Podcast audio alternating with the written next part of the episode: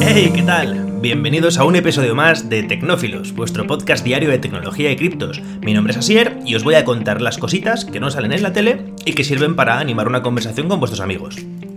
El tema del metaverso está más de moda que nunca. De hecho, como sabéis, Facebook se ha cambiado el nombre a Meta, se ha dicho que Apple está detrás del metaverso, Microsoft está detrás del metaverso, pero la realidad es que no existe, no se sabe cómo va a ser, hay un montón de hype al respecto, pero nadie sabe nada. Pues hoy Nvidia ha tenido una conferencia, la GTC 2021, y su CEO, que se llama Jensen Huang, ha confirmado los planes de la compañía de crear un metaverso propio para poder replicar nuestro mundo de forma virtual. Ellos no lo llaman metaverso, lo llaman omniverso. Y sinceramente pinta bastante mejor que el que propone Facebook o Meta en este caso.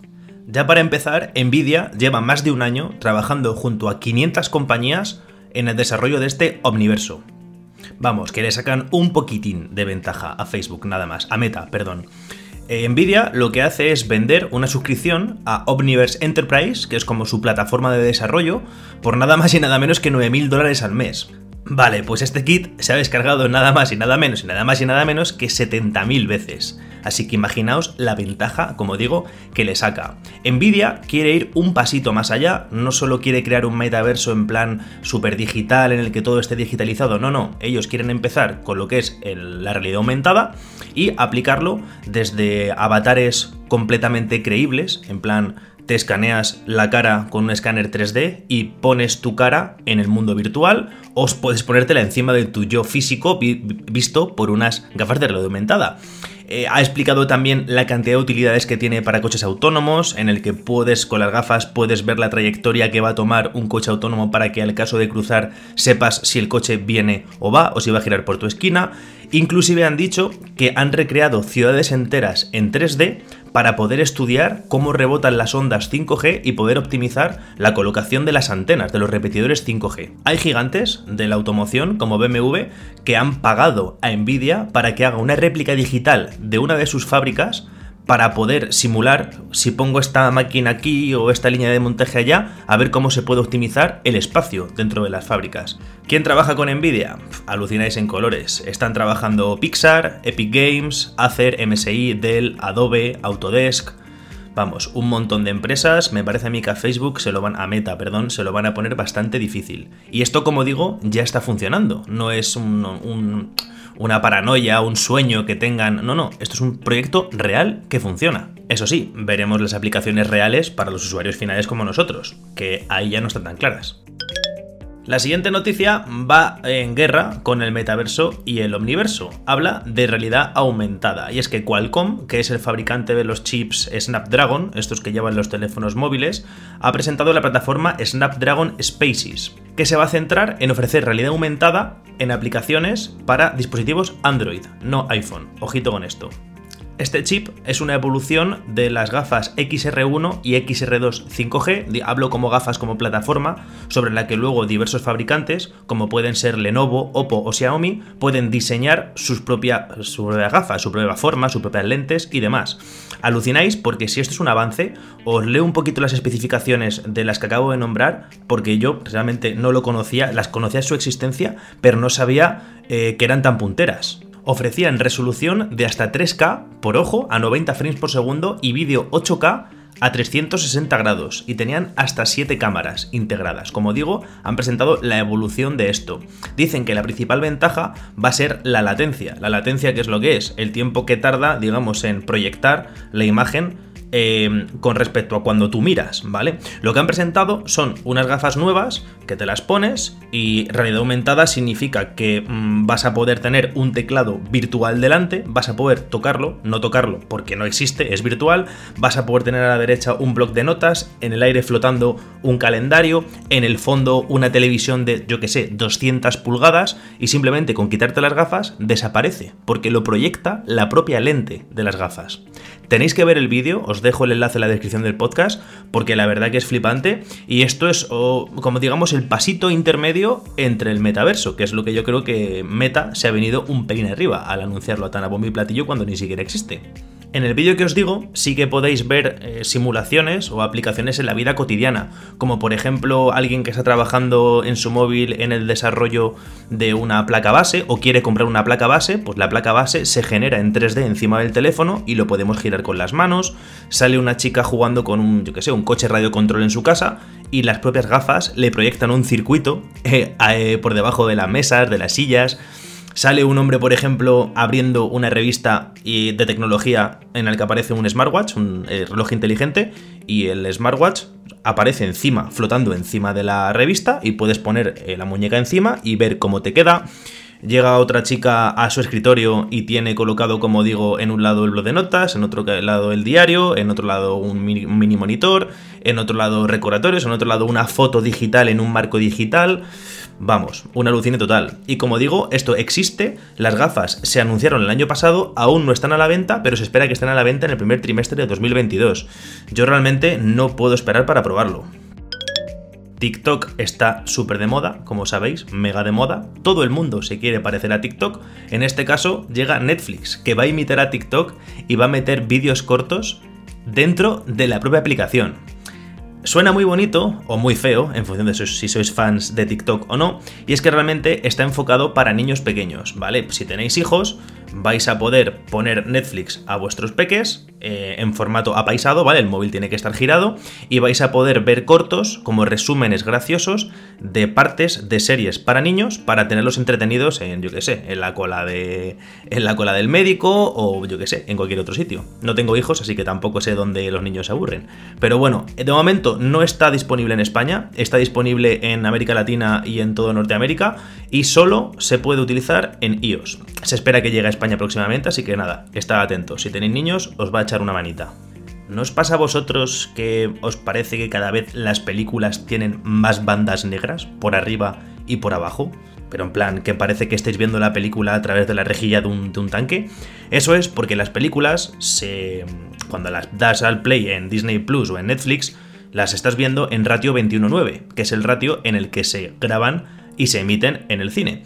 Pues ha llegado Disney Plus y ha dicho que va a presentar, presenta el formato IMAX digital en películas seleccionadas, como pueden ser Ant-Man, Avengers Endgame, Black Panther o, importante, Shang-Chi, que por cierto se estrena en Disney Plus. Esto no es publicidad, no me pagan, pero la quiero ver y no la he visto. Llevo esperando un montón de tiempo que la, que la pongan. El día 12 la podréis ver en Disney Plus si estáis suscritos, sin pagar, por cierto. Pues eso, van a implementar el formato IMAX digital que lo que hace es que prácticamente elimina las bandas negras. Dicen que se va a poder ver un 15% más de película, porque sube un poquito por arriba y un poquito por abajo, pero tiene un poquito de trampa, y esto es marketing, como todo lo de Disney, y es que he buscado un poco y el formato IMAX digital original tenía un ratio de aspecto de 1.43.1 y este nuevo IMAX digital tiene un formato de aspecto de 17.1. Perdón, 9. Entonces, bueno, se parecerá. No lo pueden hacer obviamente tan cuadrado como el IMAX original porque entonces eh, se saldría la imagen por debajo de la tele. Pero bueno, yo este sábado me como unas palomitas viendo Sanchi. Vamos con una noticia del espacio y es que me, vamos, estoy de mala leche porque están de juicios entre Blue Origin y SpaceX. Y es que la NASA ha dicho que como están en discusiones, pospone la llegada de humanos a la Luna más allá de 2025. No sé si sabíais que mm, la NASA abrió, digamos, un concurso en el cual pues había que presentar qué nave tenías, cómo ibas a aterrizar en la Luna, etc, etc. Y SpaceX ganó el concurso de una forma limpia de hecho, Jeff Bezos, el dueño de Blue Origin, dijo antes de que saliese el concurso que le encantaría y le gustaría que, que el concurso fuese completamente legal y que no le gustaría que alguien se quejase del resultado. Bien, pues este hombrecillo, que será que no tiene dinero suficiente, ha abierto, ha denunciado a SpaceX por mm, competencia desleal o por competitividad poco justa, bueno, X y claro, como está en el litigio, llevan siete meses con juicios. La NASA ha dicho que como no se, no se queda claro de si realmente SpaceX lo ganó o si Blue Origin tiene oportunidades, han pospuesto la misión, que estaba principalmente, estaba fijada, perdón, para 2024, y ahora han dicho que de 2025 para adelante. Así que ya sabéis, cada vez que pidáis algo por Amazon, tenéis que tener en cuenta que tenéis un poquito de culpa en que el ser humano tarde más tiempo en llegar a la Luna. Si es que, bueno, llegó, ¿no? Hace unas semanas os conté que Estados Unidos, el gobierno americano, estaba buscando, estaba reclutando soldados para la Fuerza Espacial, la Space Force pues ya están trabajando, ya tienen, imagino que tendrán gente trabajando ahí, porque han dicho que les preocupa muchísimo el descontrol total que hay de lo que pasa en el espacio. De lo que pasa en el espacio me refiero a quién lanza una nave, quién la mueve allí, quién pone ese satélite, tal y cual. Dicen que tienen más de 27.000 satélites, por satélites entienden cosas que están dando vueltas eh, fuera de, de la Tierra, ¿vale? Tienen 27.000 satélites observados, pero que notan que se mueven y que no hay una forma de controlar el tráfico espacial.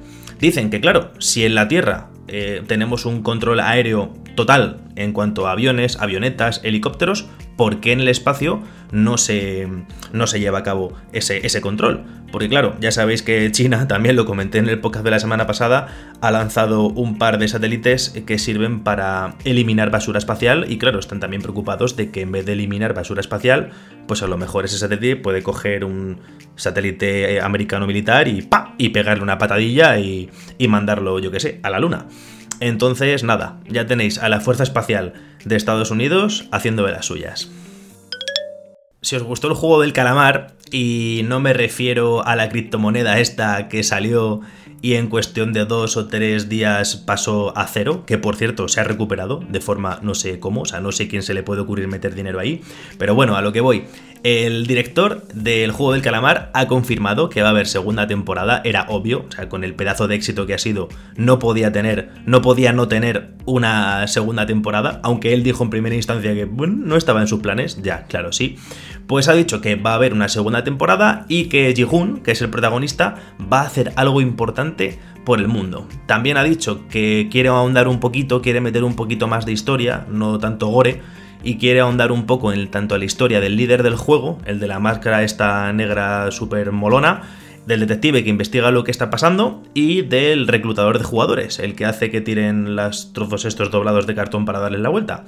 Si bien sabéis que el juego del calamar estuvo casi 7 años en la mente del director, esperamos que, esperemos que esta segunda temporada no tarde otros 7 años en llegar, porque entonces seré padre para cuando ocurra.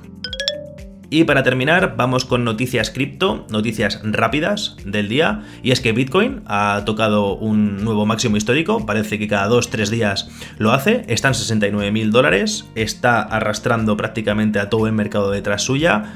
Como sabéis, la predicción de Plan B para final de noviembre es de 97.000, 98.000 dólares. De momento, el cierre de octubre dijo que iba a ser de 63.000 dólares, se quedó en 61.800 y pico, así que...